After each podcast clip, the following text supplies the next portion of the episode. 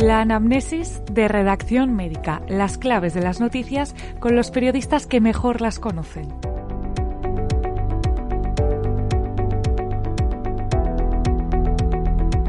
Hasta 240 euros es lo que podría cobrar de menos en su nómina anual un médico del Sistema Nacional de Salud con la nueva subida de cotizaciones que plantean los presupuestos generales del Estado para 2023. En términos administrativos, esto significa que al sistema le costará 1.200 euros más contratar un facultativo.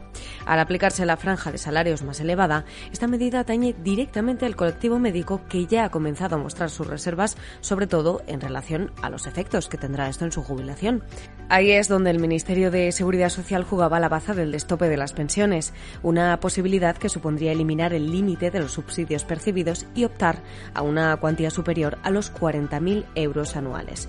Aún así, su implementación sería muy gradual y prolongada en los próximos 30 años. Conocedores de la trascendencia de todos estos cambios, Adrián Bateos y Carlos Villar, periodistas de redacción médica, serán los encargados de desgranar punto por punto en qué consiste cada de estas medidas y cómo afectan a los facultativos en el presente y en el futuro, una vez cuelguen la bata.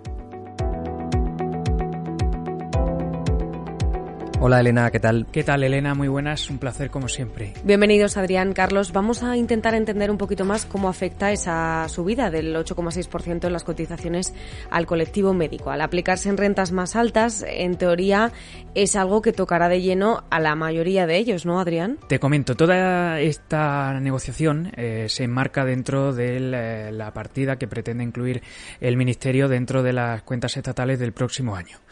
En concreto, lo que se pretende es eh, incrementar la aportación de aquellas empresas o trabajadores que tengan eh, las eh, rentabilidades más altas, poniendo como tope esa partida de 54.000 euros brutos anuales.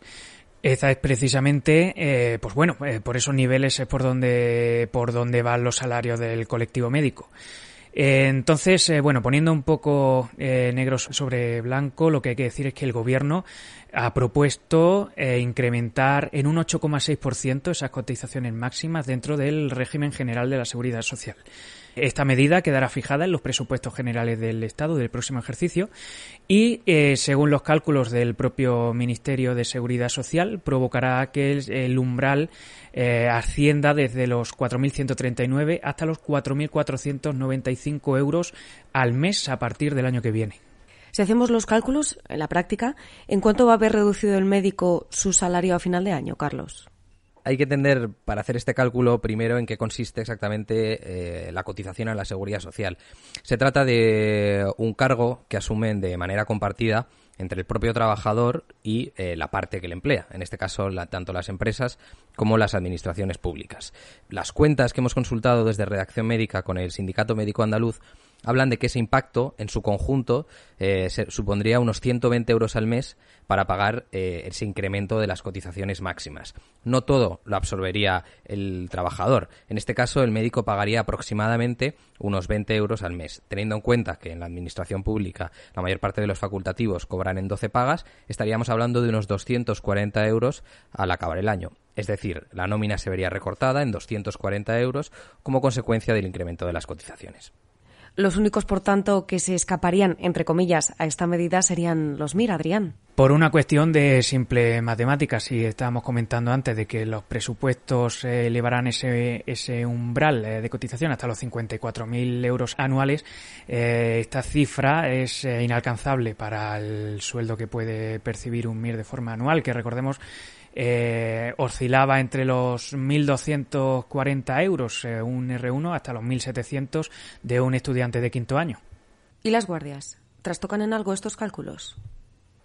Pues lo cierto es que nada, porque pese a que es cierto que las guardias son obligatorias para los médicos y que eso supone, eh, tal y como denuncian las asociaciones de medicina, un incremento amplio de, su jornada laboral, estas horas de trabajo no contabilizan para la cotización. Según los eh, cálculos que nos comentaba Vicente Matas, que es coordinador del Centro de Estudios del Sindicato Médico Andaluz, eh, los médicos perciben actualmente alrededor de unos 4.400 euros eh, al año en concepto de guardias. de estos solo perciben la mitad de la retribución por la amortización del IRPF y no cotizan a la seguridad social. Nos decía además que estas horas suponen, reincidía Matas, un tremendo esfuerzo para los médicos porque al final se realizan por, por las tardes o por las noches e incluso en sábado y festivos.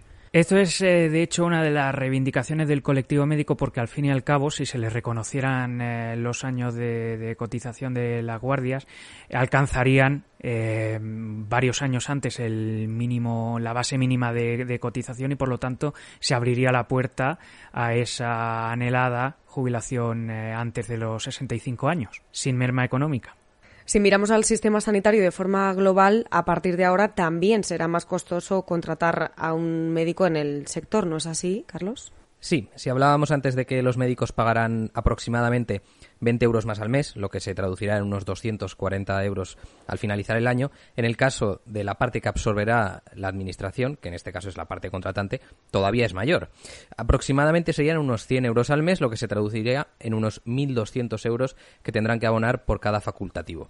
Esto genera una situación un tanto paradójica, que es que el Ministerio de Seguridad Social está elevando las cotizaciones para recaudar más para pagar las pensiones, pero buena parte lo va a financiar a través de la propia administración. Serán los servicios de salud, en este caso, los que hagan frente al desembolso económico. En el caso de los médicos que forman parte de la empresa privada, este desembolso lo tendrán que hacer los directivos de su empresa. Algo que, por cierto, no ha sentado muy bien a la COE, que ya se ha quejado públicamente de la medida que ha aprobado Escriba, que ha presentado Escriba, porque no se ha debatido en el seno de la mesa de negociación ni con patronal ni con sindicatos.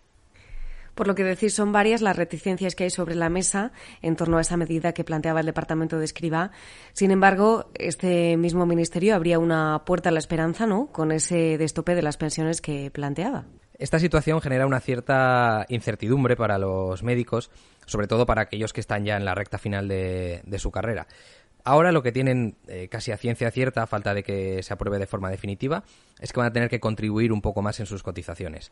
Lo que no está muy claro es si cuando llegue finalmente su edad de jubilación podrán cobrar un poco más. Una de las posibilidades que el ministro José Luis Escriba ha puesto sobre la mesa es que esta subida de las cotizaciones se acompañe también con un destope de las pensiones máximas. Es decir, que aquellos que cobran el máximo de su jubilación puedan percibir un poquito más. Actualmente la pensión máxima está aproximadamente en unos 40.000 euros, que es lo que cobran buena parte de los médicos debido a su alta cotización. Escriba lo está negociando con Bruselas y si finalmente se aumentase esa cotización máxima, sí que se verían beneficiados los facultativos. Así que aquí está la duda, hay una cierta incertidumbre, también hay un cierto temor porque por el momento solo se conoce con seguridad que se incrementarán las cotizaciones, pero en el aire está que cuando terminen y se jubilen puedan cobrar también más como pensión. Una de cal y una de arena. Sí, de hecho, salvar esa diferencia entre el aumento de la cotización y la pensión máxima ha sido desde hace años una de las medidas más reivindicadas por los médicos, sobre todo a partir de la aprobación de esa primera parte de la reforma de las pensiones. Para que nos hagamos una idea del, fenómeno que supone la cotización y posteriormente la, pensión, las cifras que maneja el Sindicato Médico Andaluz es de que cada facultativo eh, cotiza aproximadamente entre 300 y 400 euros más de lo que luego posteriormente va a percibir eh, en concepto de jubilación. Por eso es una de las grandes reivindicaciones históricas del, del colectivo que quiere que se destopen las pensiones máximas para poder cobrar de acuerdo a lo que han estado cotizando la seguridad social a lo largo de toda su carrera profesional.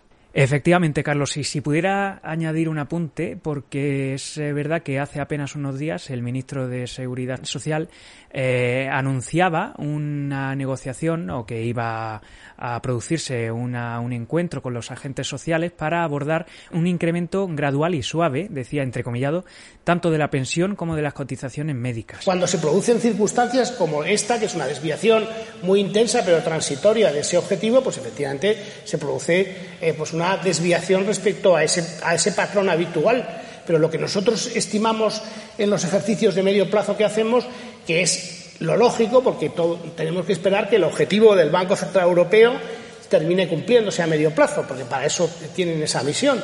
Entonces, desde esa perspectiva, pues un 2% sube todo un 2%. Y, y, adicionalmente a ese 2%, eh, que es el que te mantiene en términos reales las pensiones eh, evaluadas en euros de hoy, hay que ir progresivamente, y eso es lo que está sometido a discusión, eh, ampliando además esa pensión máxima y esa base máxima que puede hacerse de una forma muy suave, muy gradual en un periodo que puede ser de los años que decidamos, 25 años. 25, 30. 25, 30 años. Lo dijo durante la presentación de las partidas reflejadas para su departamento en los presupuestos generales de 2023 y se refirió a los contenidos que se abordarán en futuros encuentros con los sindicatos una vez eh, ratificado ese incremento del que hablábamos de las bases de cotización del 8,6%.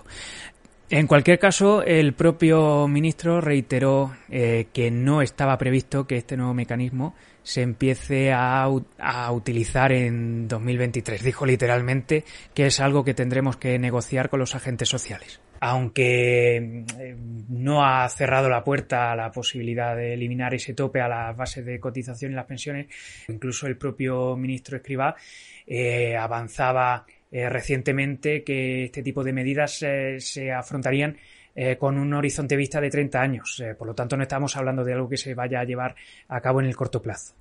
Por tanto, todavía queda mucho que negociar sobre el futuro de las pensiones en el colectivo médico. Para que nos hagamos una idea, el futuro de las pensiones está marcado por la reforma que está ideando el ministro de Seguridad Social, José Luis Escribá, y que es uno de sus grandes proyectos de la legislatura. Ya se aprobó eh, por el Consejo de Ministros un primer tramo de esa reforma de las pensiones en las que se fijaron algunas condiciones. Por ejemplo, eh, se estableció en 65 años la edad de jubilación con el 100% de la pensión, o se fijaron una serie de incentivos para aquellos profesionales que decidieran prolongar su edad de jubilación en el tiempo y algunas penalizaciones para los que lo hicieran eh, un poquito antes de la fecha prevista. Sin embargo, todavía hay una segunda parte de la reforma pendiente que el ministro está negociando a dos bandas. Por un lado, está hablando en conversaciones con Bruselas, porque la Comisión Europea fija una serie de condiciones y requisitos mínimos que debe cumplir España. Y por el otro lado, debate a su vez con los sindicatos y con la patronal en la mesa de negociación colectiva. Entre estos dos foros se articulará el futuro de la reforma de las pensiones y algunos asuntos clave, cosas que todavía quedan pendientes de resolverse. Por ejemplo, el destope de las pensiones del que estábamos hablando para aquellos que cobran la jubilación más alta, también el modelo de cálculo de cuántos años se tomarán como referencia para decidir finalmente el tipo de pensión o, por ejemplo, lo que deben cobrar los autónomos, que ya el ministro lo ha dibujado eh, en su estrategia, pero que tiene que quedar finalmente aprobado. Hay que decir que este reajuste de las cotizaciones no es fruto del azar, sino que tiene que ver con la relación que hay entre la, entre la inflación y las pensiones desde el año pasado. Sí, básicamente una de las grandes medidas del gobierno en esta legislatura es lo que se conoce como la revalorización de las pensiones. Es decir, que los subsidios de jubilación que cobran las personas en España estén vinculados al índice de precios al consumo. Y más en este año teniendo en cuenta que se han disparado los precios con motivo de la invasión de Rusia en Ucrania. Eh, esta medida implica que lo que se destina a las pensiones se vaya actualizando cada año. Este año el gobierno maneja unas previsiones de que en noviembre tendrá que actualizar las pensiones en torno a un 8,5% teniendo en cuenta la evolución de los precios en lo que va de año. Lo que han querido hacer con el aumento de las cotizaciones máximas es acompasar las dos medidas. A la vez que las pensiones generales van a incrementarse por el alza de los precios y de la vida en España, también se van a aumentar las cotizaciones máximas para poder cubrir este desembolso. Todas estas medidas tienen que ver también, Adrián, precisamente con ese deseo del Gobierno de aumentar la hucha de las pensiones. Lo que hay que tener en cuenta, y esto eh, entra dentro de los cálculos que ha realizado el Gobierno, es que eh, nos adentramos en unas décadas, en 2030-2040, en las que se va a producir eh, una, un fenómeno muy amplio de jubilaciones de la generación de los llamados baby boomers. Hay una tensión en el gasto del sistema de pensiones que, según eh, avanzó el ministro Escribá, desaparecerá a partir del año 2048 eh, porque la generación de los hijos de los baby boomers ya será de un tamaño eh, más reducido. Pero para afrontar estas tensiones en los gastos se ha adoptado el llamado MEI, el mecanismo de equidad intergeneracional, que establece una sobrecotización del 0,6% hasta el año 2032 y que no supone a priori un cambio significativo en los costes laborales de las empresas, aunque sí genera un ahorro significativo para la seguridad social. Y en todo este contexto de, de, búsqueda de ajuste entre ese mayor incremento de las pensiones y el paulatino aumento también del número de pensionistas, se busca pactar con los agentes sociales ese destope progresivo del que hablábamos antes, tanto de la base como de la pensión máxima. Al hilo de esto que comentabas, Adrián, sobre la hucha de las pensiones, hay que tener en cuenta que este año el Gobierno por primera vez ha rellenado ese fondo con una cantidad aproximada de unos 3.000 millones de euros que se han destinado directamente a través de los presupuestos generales del Estado. Y la propia ministra de Hacienda, María Jesús Montero, dejaba caer a redacción médica en, en unas declaraciones que parte de ese dinero podría contribuir, si es que finalmente se llegase a producir, a la jubilación anticipada de los funcionarios públicos, entre ellos los médicos.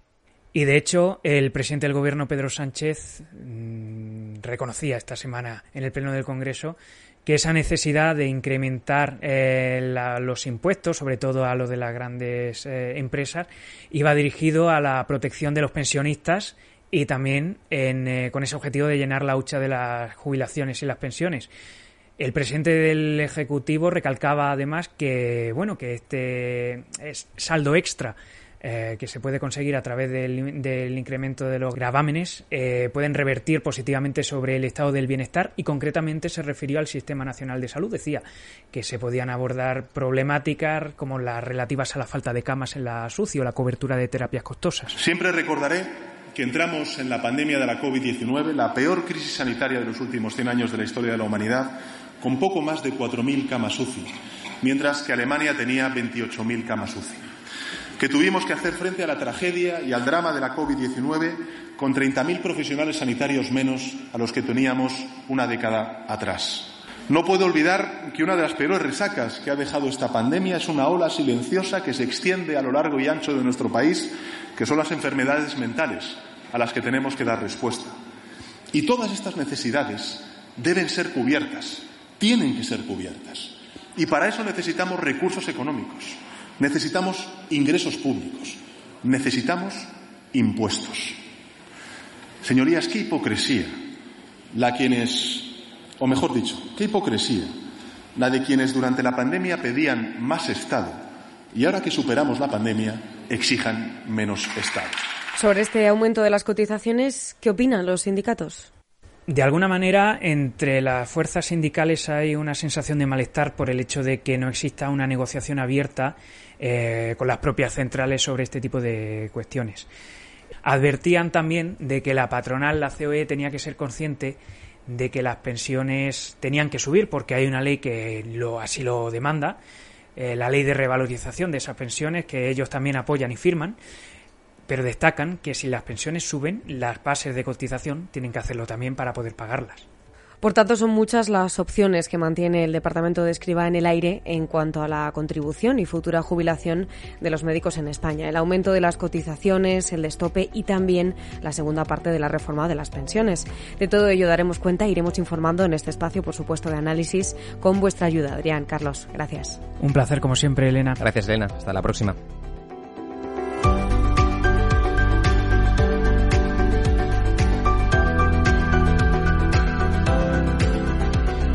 Suscríbete a los podcasts de Redacción Médica en iVoox, Spotify y Google Podcast.